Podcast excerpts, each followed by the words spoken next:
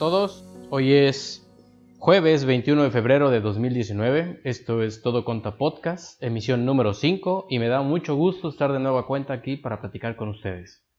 Mi nombre es Israel Castro y es para mí un placer darte la bienvenida a esta emisión del podcast de esta semana, donde te platicaré sobre temas que me hayan parecido interesantes y que según yo a ti también te puedan interesar. Por cierto, he estado pensando que me gustaría ser un poco más participativo de este proyecto, así que cualquier duda, comentario, sugerencia u opinión la puedes enviar al correo israel@todoconta.com. Ahí mismo me puedes hacer eh, mención a algún tema que quieras que aborde o alguna idea que tengas para este proyecto. O también, si quieres participar en la siguiente emisión, puedes enviarme un mensaje de audio por WhatsApp al 5544 75 36 02. Comenzamos.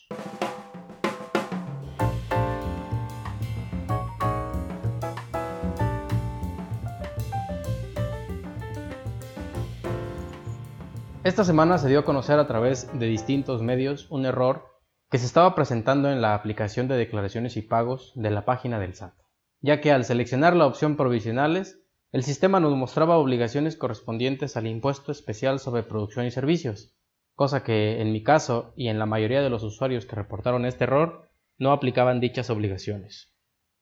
Cuando presenté la primera declaración se me hizo un poco extraño y pensé que quizás había seleccionado por error otras obligaciones. Pues resulta que no, que al menos desde el pasado 8 de febrero que utilicé el portal me encontré con este detalle. La solución es simple y está en seleccionar la opción Otras obligaciones para que nos aparezcan las obligaciones que realmente tenemos registradas en nuestro RFC. Esto lo publicamos en Twitter hace unos días donde les mencioné la ruta que debes seguir para poder acceder a tus obligaciones registradas. Es muy probable, y ojalá que así sea, que para cuando salga la emisión de este podcast ya se encuentre corregido este error, ya que no podemos ni merecemos seguir utilizando estas rutas alternativas con tal de cumplir con nuestras obligaciones fiscales. Ahora resulta que además de lo difícil que es mantener una cultura contributiva en nuestro país, lo es también el utilizar sus herramientas para tratar de cumplir.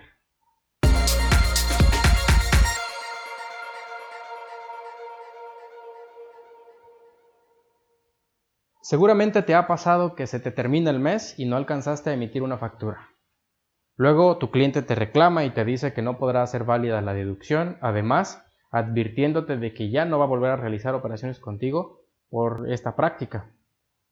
Pues te tengo una noticia, resulta que no existe plazo forzoso para emitir un comprobante fiscal. Y de hecho el SAT medio confirmó esta postura a través de un comunicado de prensa dirigido a emisores y receptores de comprobantes fiscales. Digo medio confirmó porque, de acuerdo a su recomendación sobre las prácticas indebidas detectadas por la autoridad por parte de los emisores, los comprobantes fiscales se pueden emitir con posterioridad a la transacción, mientras sea en el mismo año en que se realizó la operación, claro.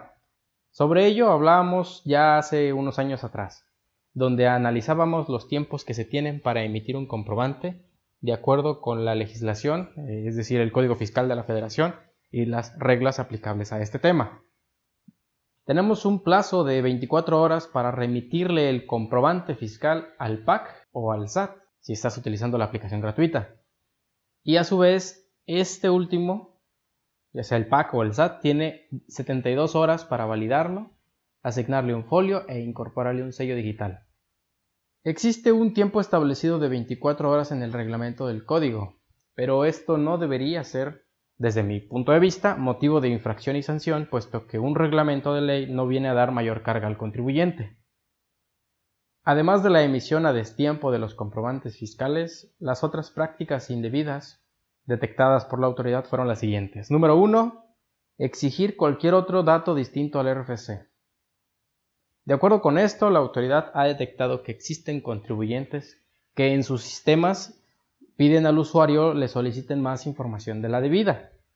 Además de que el único dato que está pidiendo la autoridad como, requisito mínimo, que es el RFC, no se debe pedir información más que este dato. Número 2. Obligar a proporcionar un correo electrónico.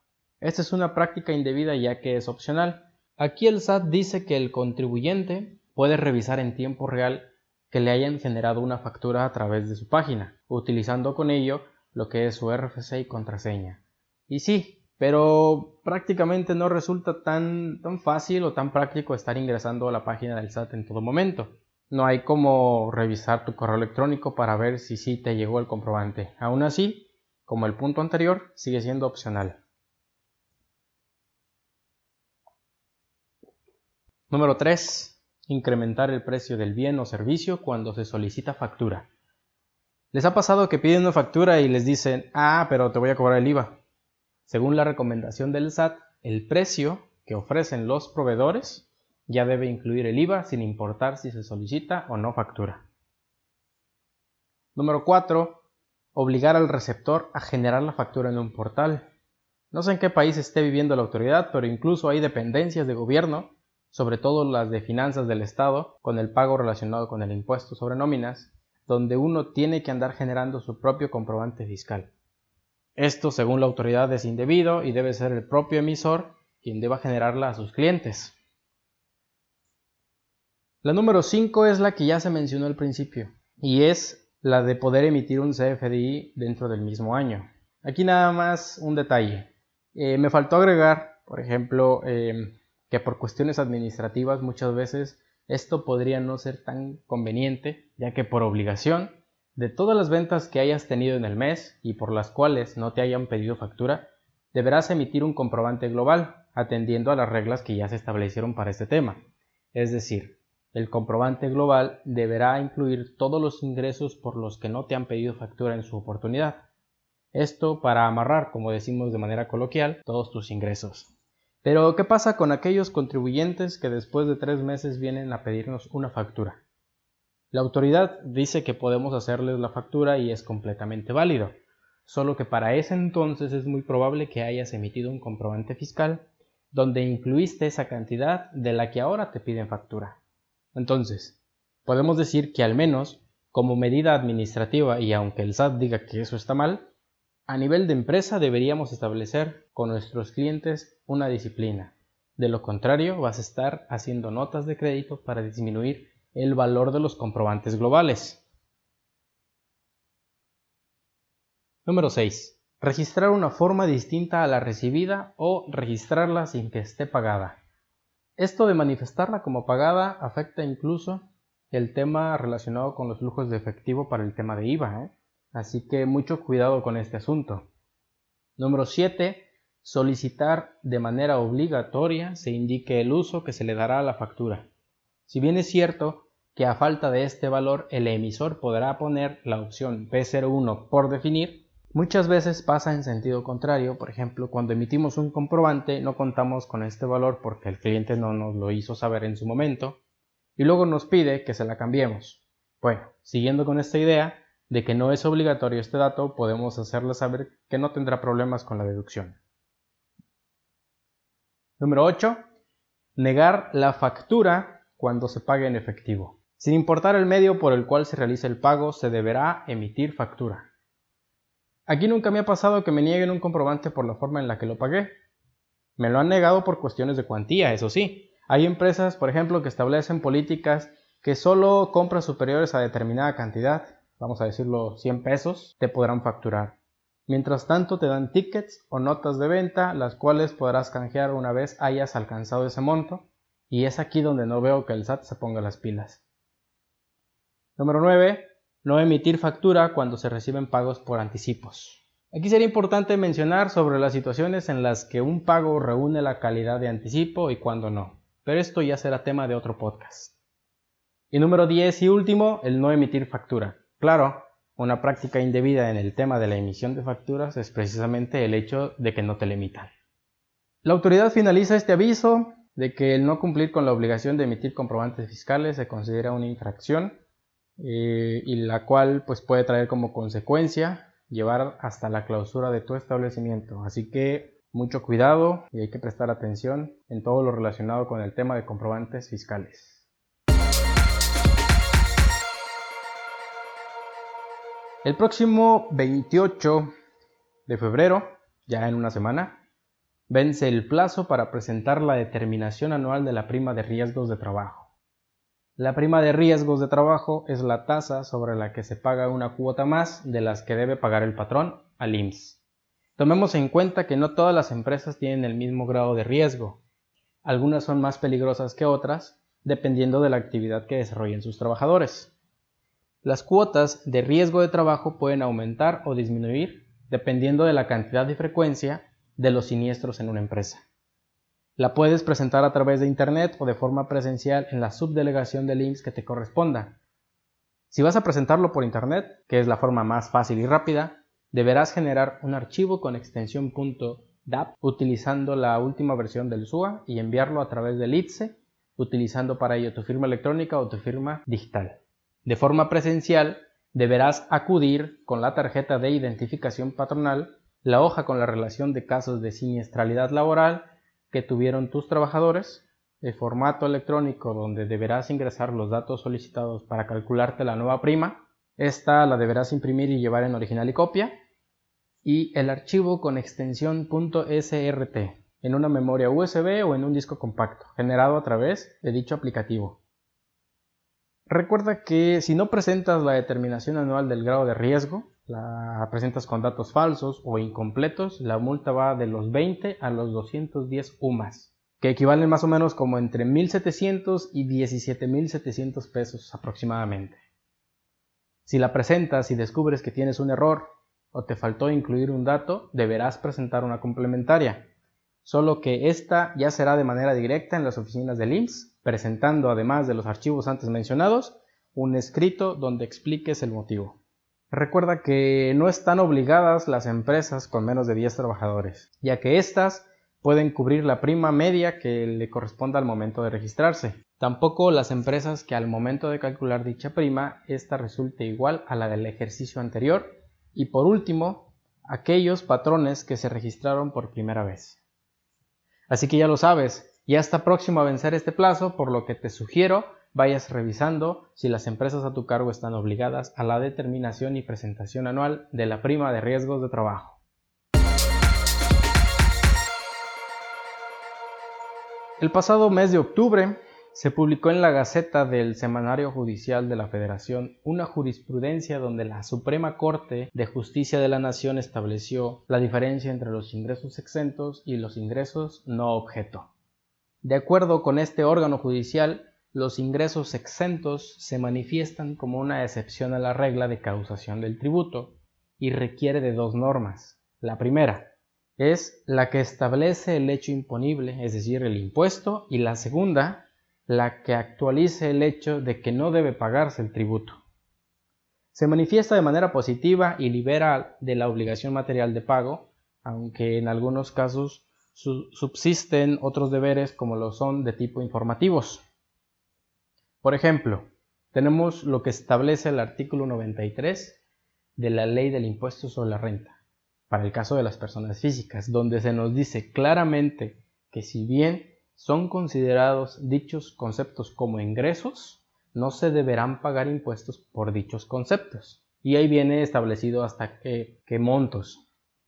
Por otro lado, los ingresos no objeto hacen referencia a una situación no inmersa en el hecho imponible, o lo sitúa fuera de éste, razón por la cual no debe pagarse contribución.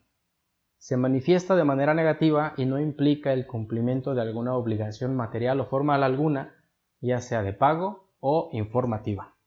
Ejemplos de estos ingresos tenemos ahora eh, el último párrafo del artículo 94 de la, de la misma ley, donde se nos dice específicamente que no se consideran ingresos en bienes los servicios de comedor y de comida proporcionados a los trabajadores, ni el uso de bienes que el patrón proporcione a los trabajadores para el desarrollo de las actividades propias, siempre que sean de acuerdo con la naturaleza propia del trabajo prestado. Para el caso de las personas morales, podemos observar esta situación en el segundo párrafo del artículo 16 de la Ley del Impuesto sobre la Renta. Aquí lo importante, volviendo al tema de las personas físicas, es identificar esta diferencia por el tema de la proporción deducible establecida en el artículo 28, fracción 30 de la Ley del Impuesto sobre la Renta, pues existe una limitante de deducción y únicamente toca lo referente a los ingresos que sean exentos de los trabajadores, no así los que no son objeto.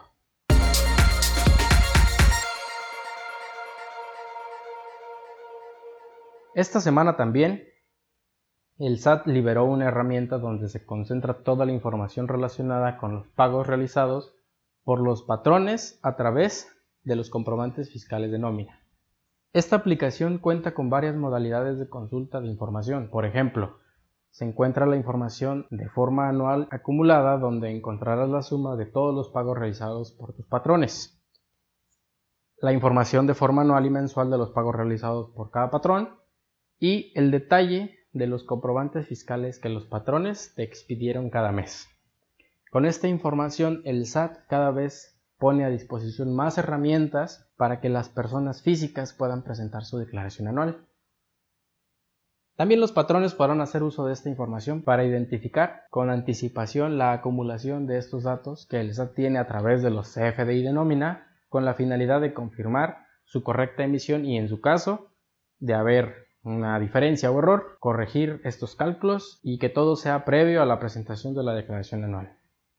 En caso de que tú como trabajador tengas un patrón que no reconozcas, podrás acudir al módulo de orientación del SAT para que pidas más detalles sobre este asunto y, bueno, en su caso, levantar una denuncia por tal motivo.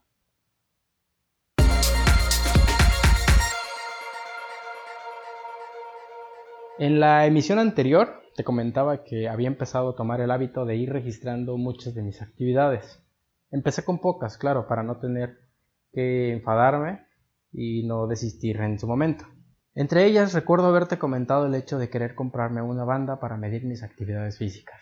Bueno, eh, mi novia eh, me regaló el 14 de febrero la Mi Band 3 de Xiaomi y me ha resultado perfecta para estos propósitos. Tiene contador de pasos, de calorías y monitoreo de sueño. Que por cierto, he ido descubriendo que a medida que acudo a la meditación puedo lograr más horas de sueño profundo. Eso y además de que con una carga de dos horas te aguanta una semana completa. La verdad es que estoy encantado con esta bandita y de hecho me agrada la posibilidad de agregar amigos para ir viendo los avances de los demás. Entre uno de mis logros más destacados de esta semana está el hecho de poder hacer planchas con los codos por 3 minutos completos. La meta es llegar a 5, pero si lo has practicado sabrás que el tiempo se detiene cuando estás en esa postura. Igual y no te sirve de nada este dato, pero te invito a que como yo vayas registrando tus avances y verás que poco a poco y sin que te des cuenta serás la mejor versión de ti mismo cada día.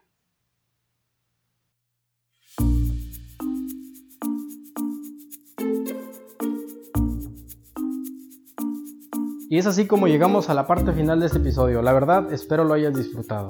Recuerda que todas las referencias mencionadas en este podcast aplicaciones, artículos, publicaciones en redes sociales, todo lo podrás consultar en todoconta.com diagonal P de podcast 005. No olvides que la emisión de este podcast la podrás consultar todos los jueves a partir de las 10 de la mañana, tiempo del centro de México, por lo que te invito a que te suscribas en cualquiera de las plataformas disponibles. En estos días me percaté que no se están subiendo los podcasts a iTunes. Lo voy a revisar en estos días para ver qué está pasando. Por lo pronto, puedes escucharnos en SoundCloud y en otras plataformas dedicadas al servicio de podcasting en las que estoy subiendo el contenido. De verdad, que si te gustó el contenido no olvides compartirlo. Esto me ayuda bastante a seguir llegando cada vez a más y más gente. Me da gusto ver cómo cada día aumentan las estadísticas de las reproducciones de este canal. Aún somos un podcast chiquito, pero cada reproducción cuenta, así que de verdad te agradecería compartas mi trabajo.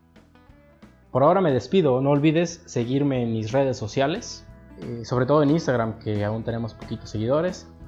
La verdad he estado trabajando duro toda esta semana para estar generando contenido, contenido que pueda hacerte útil obviamente.